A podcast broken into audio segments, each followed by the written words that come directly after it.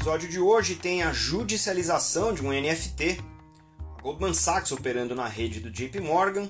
e o mercado imobiliário em blockchain em Dubai. Eu sou Maurício Magaldi e esse é o Block Drops, o primeiro podcast em português sobre blockchain para negócios. As notícias que você ouve aqui não têm qualquer vínculo com o meu trabalho atual,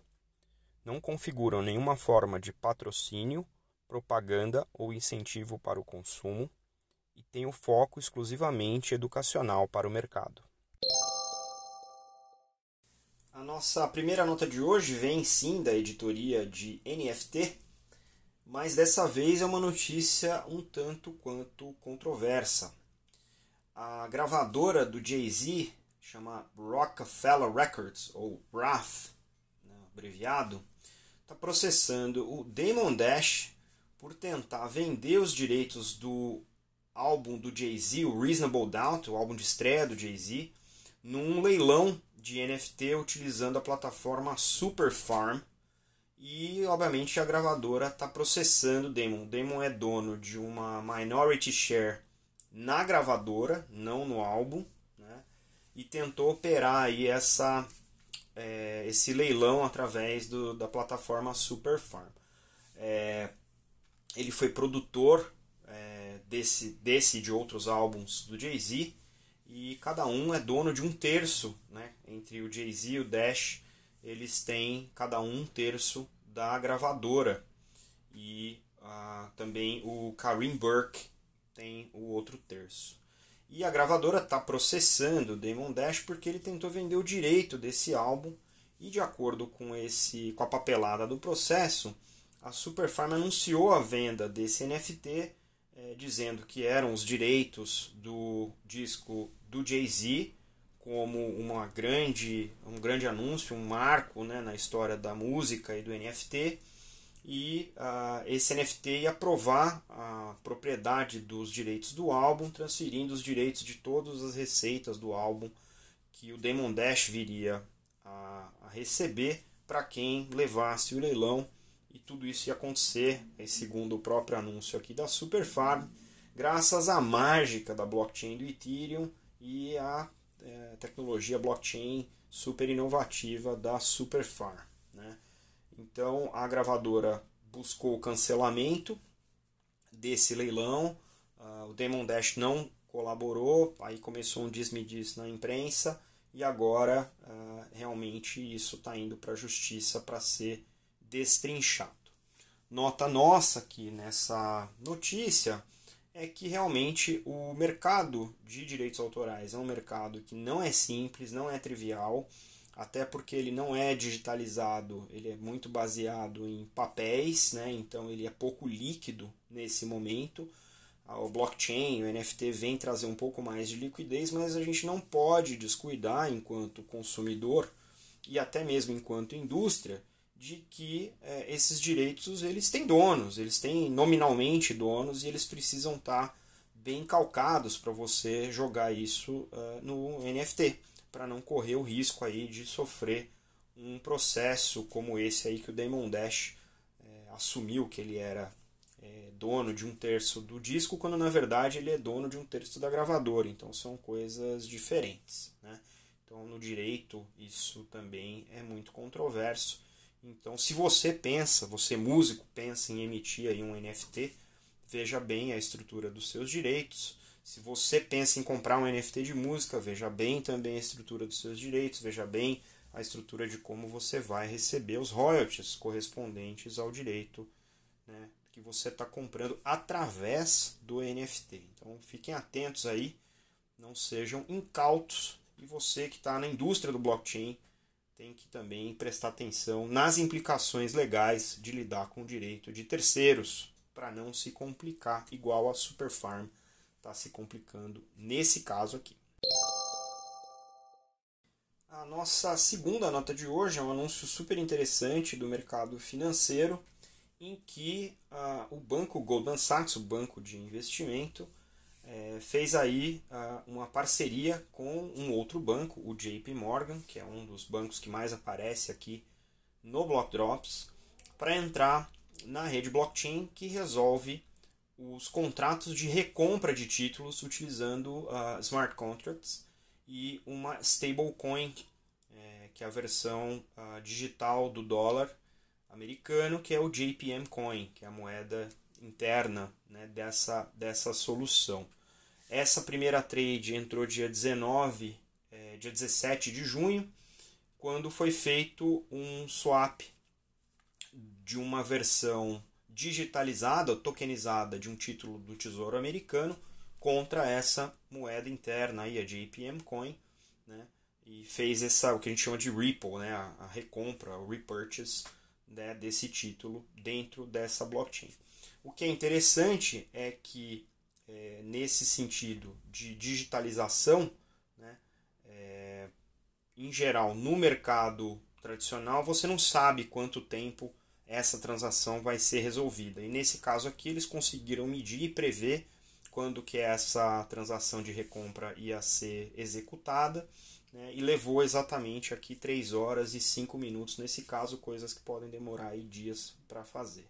O que é interessante é que nesse caso a rede ela calcula e paga uh, juros uh, por minuto, não mais diários. Então isso também é, mexe na dinâmica de mercado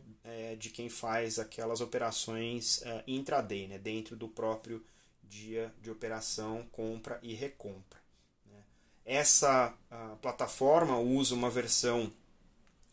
proprietária né, do Ethereum que o JP Morgan trabalha dentro daquele uh, organismo que eles montaram, uma empresa separada chamada Onyx, que tem uh, essa plataforma. E desde essa primeira desse primeiro Ripple, eles já rodaram aí mais de um bilhão por dia usando essa plataforma e estão falando com o mercado aí, segundo a nota, mais de 10 bancos e clientes de investimento institucional estão se interessando em entrar nessa rede para trabalhar é, esse produto e, obviamente, é, ganhar essa eficiência aí de poder fazer precificação por minuto e fazer transações que demoravam dias dentro né, do, do próprio dia. O mercado de recompra ele roda anualmente em torno de 2,4 trilhões de dólares né, anualmente e obviamente é, hoje não opera nessa, nessa dinâmica do intraday. Então significa que esse mercado, né, em termos de volume, pode ser muito maior se for utilizado de maneira ostensiva soluções baseadas em blockchain, nesse caso aqui os smart contracts que rodam em cima do Ethereum e permitem né, que o dinheiro, o cash e os títulos sejam tradeados uh, instantaneamente e resolvidos em termos de clearing settlement né, é, dentro aí de 3 horas ou perto de 3 horas. É, o mercado financeiro, vocês sabem, é muito familiarizado com blockchain, até porque é uma tecnologia que nasceu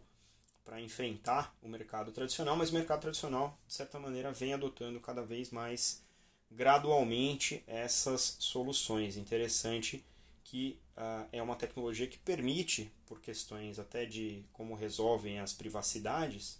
que competidores entre si, como os bancos aqui são, possam operar na mesma rede os seus produtos e serviços.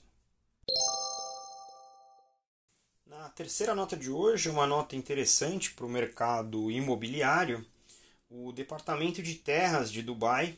fechou uma parceria com o banco, o banco, vou pronunciar aqui, espero que esteja correto, Mashrek Bank dos Emirados Árabes, para lançar uma plataforma baseada em blockchain para o mercado imobiliário.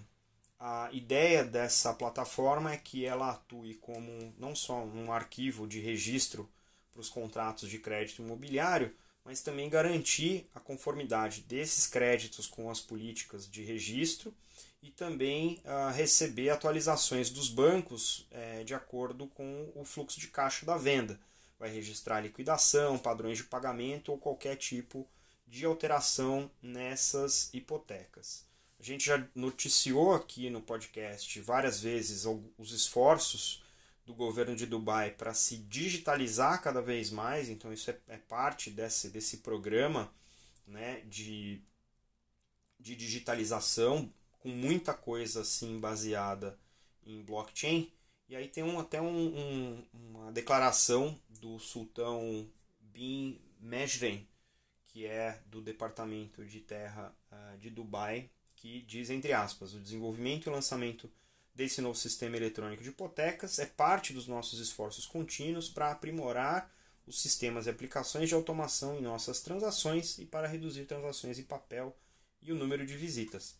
que é o objetivo né, é, principal aí desse programa uh, do Smart Dubai, né, que é o braço de tecnologia do governo de Dubai que vem encabeçando todas essas frentes. Existe ainda um outro sistema que o Departamento de Terras de Dubai lançou ano passado, que faz toda a parte documental, cartorária, né, de digitalização dessas transações em papel para acelerar o processo é, de, de corretagem. Então, se você não tem uma hipoteca, você só vai fazer a transação em si, você pode usar essa outra plataforma. Ela resolve toda a parte documental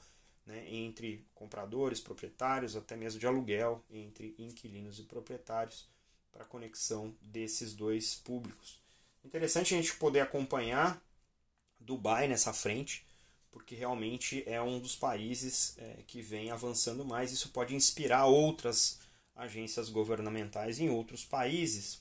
para começar a implementar soluções que sejam paperless, né, do ponto de vista de sustentabilidade, são mais interessantes, que gerem mais acesso também às populações e, obviamente, num país com tantas diferenças sociais como o Brasil, isso né, não vai servir para todo mundo, mas pode servir para reduzir os custos operacionais das agências governamentais para que elas possam é, utilizar né, esse, essa sobra de orçamento para atender as populações que ainda não têm acesso aos ambientes digitais.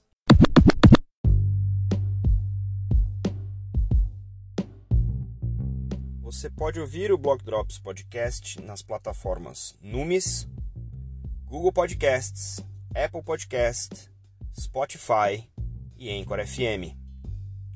Entre em contato conosco através do e-mail blockdropspodcast@gmail.com, no Instagram blockdropspodcast e no Twitter blockdropspod.